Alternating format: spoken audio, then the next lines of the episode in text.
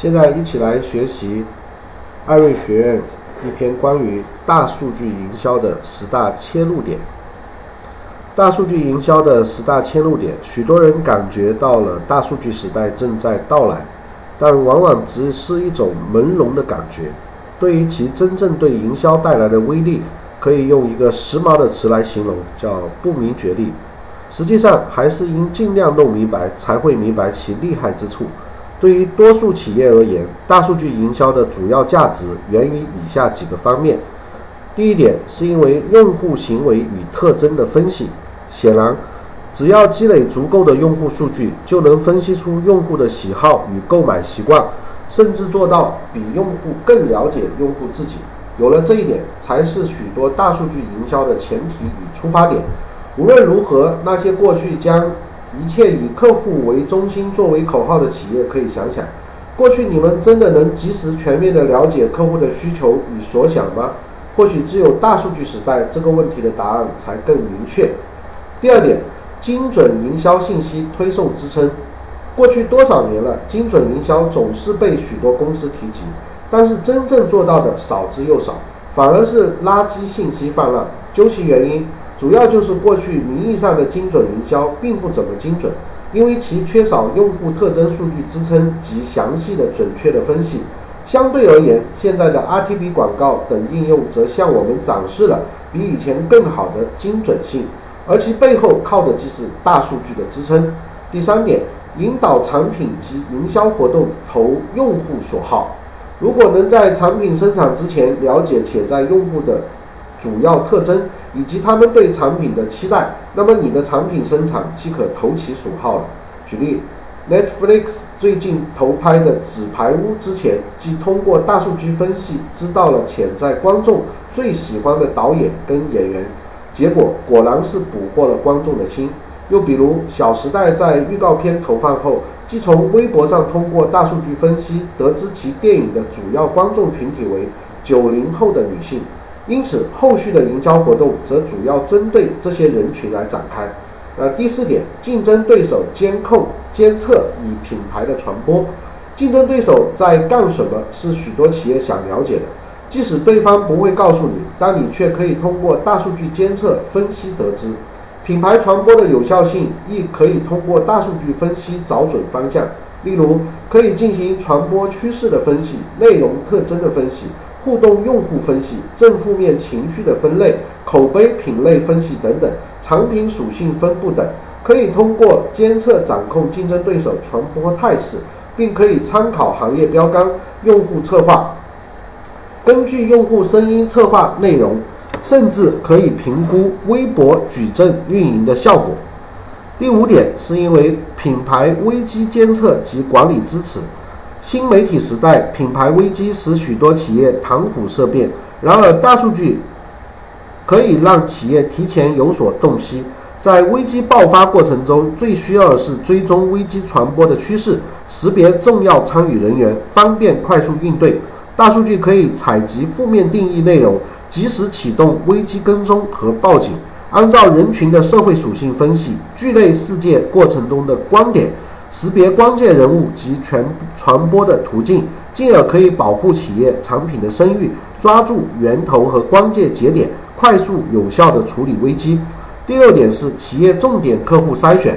许多企业家纠结的事情是在企业的用户、好友与粉丝中，哪些是最有价值的用户？有了大数据，或许这一切可以更加有事实支撑。从用户访问的各种网站可以判断其最近关心的东西是否与你的企业相关。从用户在社会化媒体上所发布的各类内容及他人与他人互动的内容当中，可以找出千丝万缕的信息。利用某种规则关联及综合起来，就可以帮助企业筛选重点的目标客户。第七点，大数据用于改善用户的体验。要改善用户体验，关键在关键在于真正了解用户及他们所使用的你的产品的状况，做最适时的提醒。例如，在大数据时代，或许你正驾驶的汽车可以提前救你一命。只要通过遍布全车的传感传感器收集车辆运行信息，在你的汽车关键部位发生问题之前，就会提前向你或 4S 店预警。这绝不仅仅是节省金钱，而且对保护生命大有裨益。事实上，美国的 UPS 快递公司早在两千年就利用了这种基于大数据的预测性分析系统，来检测全美六万辆车车辆的实际的车况，以便及时的进行防御性的修理。第八点，SCRM 中的客户分级管理支持。面对日新月异的新媒体，许多企业想通过对粉丝的公开内容和互动记录分析。将粉丝转化为潜在用户，激活社会化资产价值，并对潜在用户进行多个维度的画像。大多数可以分析活跃粉丝的互动内容，设定消费者画像各种规则，关联潜在的用户与会员的数据，关联潜在用户与客户客服的数据，筛选目标群体做精准的营销，进而可以使传统客户关系管理结合社会化数据。丰富用户不同维度的标签，并可以动态更新消费者生命周期数据，保持数据的新鲜有效。第九点，发现新的市场与新的趋势，基于大数据的分析与预测，对于企业家提供洞察新市场与把握经济走向都是极大的支持。例如，阿里巴巴从大量交易数据中更早地发现了国际金融危机的到来。又比如，在二零一二年美国总统选举中，微软研究研究院就曾使用大数据模型，准确预测了美国五十个州和哥伦比亚特区共计五十一个选区中五十个地区的选举的结果，准确性居然高达百分之九十八。之后，他们又通过大数据分析，对第八十五届奥斯卡获得获奖的各个奖项的归属进行了预测。除最佳导演外，其他各项奖项预测全部命中。第十点，市场预测与决策分析支持。对于数据，对市场预测及决策分析的支持，过去早期早就在数据分析与数据挖掘盛行的年代被提出过。沃尔玛著名的啤酒与尿布案例，即是那个时候的杰作。只是由于大数据时代，上述规模大和类型多，对数据分析与数据挖掘提出了新的要求。更全面、速度更及时的大数据，必然对市场预测及决策分析进一步上台阶提供了最更好的支撑。要知道，似是而非或者错误的过时的数据，对于决策者而言，简直就是灾难。那些寻找大数据营销切入点的企业，不妨看看这些应用，或许有所启发。那么，切入大数据营销需要开阔的思路，在企业寻找大数据营销切入点时，思路必须开阔，不必拘泥于既有的应用，需要营销人员与技术人员进行思想的碰撞，进而找到与众不同的突破点。以别克君威与淘宝所合作的营销活动。为一再心动买单为例，其既体现了大数据营销的创新思路。该活动分为两个部分，第一部分调用淘宝用户的收藏夹，并鼓励分享心动故事；第二部分利用大数据对参与活动的用户进行精确的营销。该活动的第一部分开始于呃二零一三年的十月十二日，持续两个礼拜。淘宝用户登录时会向用户提示。啊，某某某，你的淘宝收藏夹走光了之类的话，点击之后会进入一个 Flash 画面，告诉你在使用淘宝收藏夹的多少天里，你心动了多少次。系统会把这个最高类别里面的所有商品都罗列出来给你，鼓励你在心中挑选最让你心动的一个，并说出心动故事，然后再选择通过微博分享自己的心动故事。接着，系统罗列了君威的一些核心卖点，让消费者。选打动他们的卖点，然后则可以获得由 Regal 全新君威为你买单那个心动的宝贝的机会。该活动的第二部分则更加突出了大数据营销，针对所有参与活动的人，淘宝帮助汽车品牌做消费行为的分析，看看这些参与者究竟是运动狂人，还是时尚达人，亦或是宅男宅女或者顾家派。君威品牌根据消费行为的判断，定向的向他们推送不同的广告创意的内容。此活动在国内率先开了大企业与淘宝等大型电子商务活动在品牌推广活动中大数据营销方面合作的先河。借助于上述新技术与新思路，新君威进行了全新的营销活动尝试，即即将大数据营销与品牌展示、互动营销及 CRM 有机的贯穿整合。充分开动脑筋是拓展大数据营销的思路的必要条件。结合企业或行业特点，则可以更好地发挥大数据的商业价值。例如，龙湖地产即在其提供的 WiFi 服务的基础上，利用本地位置信息类大数据，不仅在一定程度上获得了用户的信息，而且还可以收集用户在该地产商圈的行走的路线，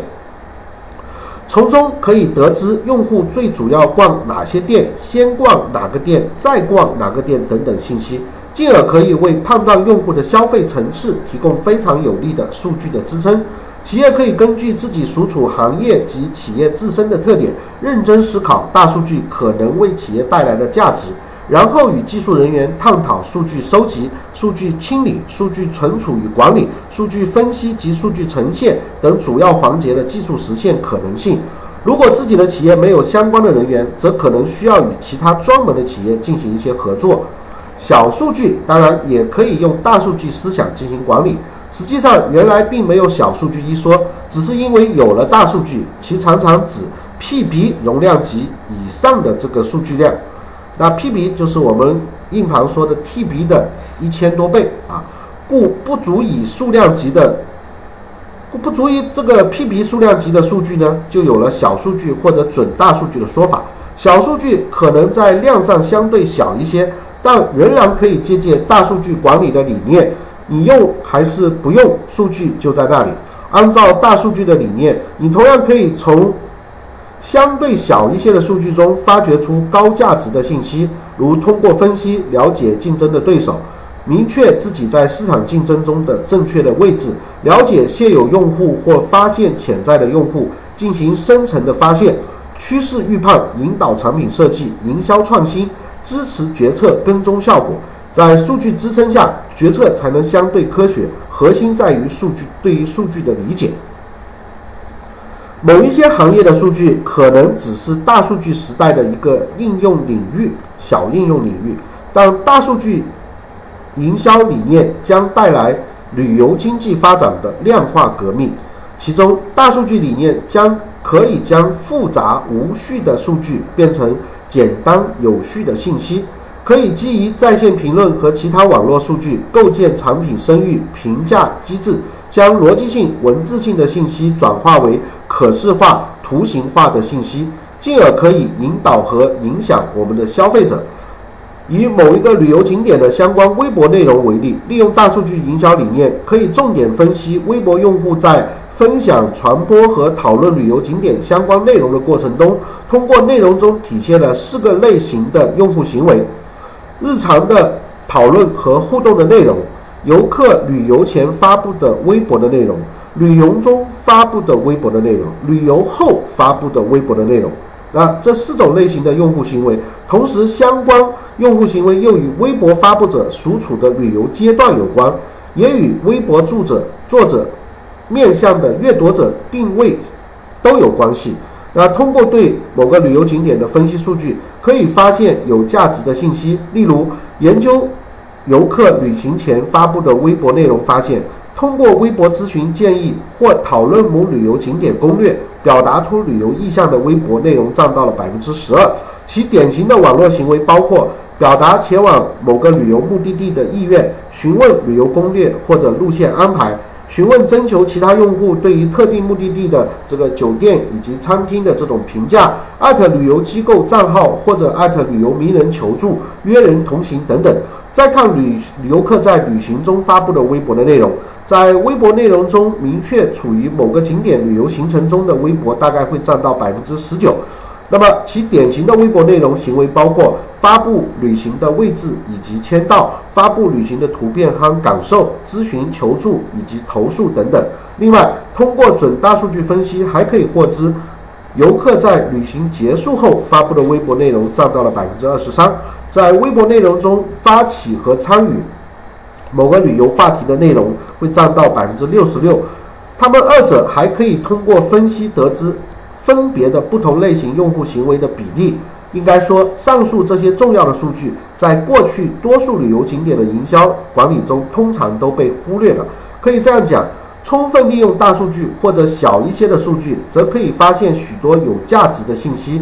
人与微博当中关于某个城市旅游的内容为例，可以发掘的信息非常多。例如，游客在某个城市休闲旅游的目的有哪些？游客发布关于某个城市旅游微博的住者的关注点。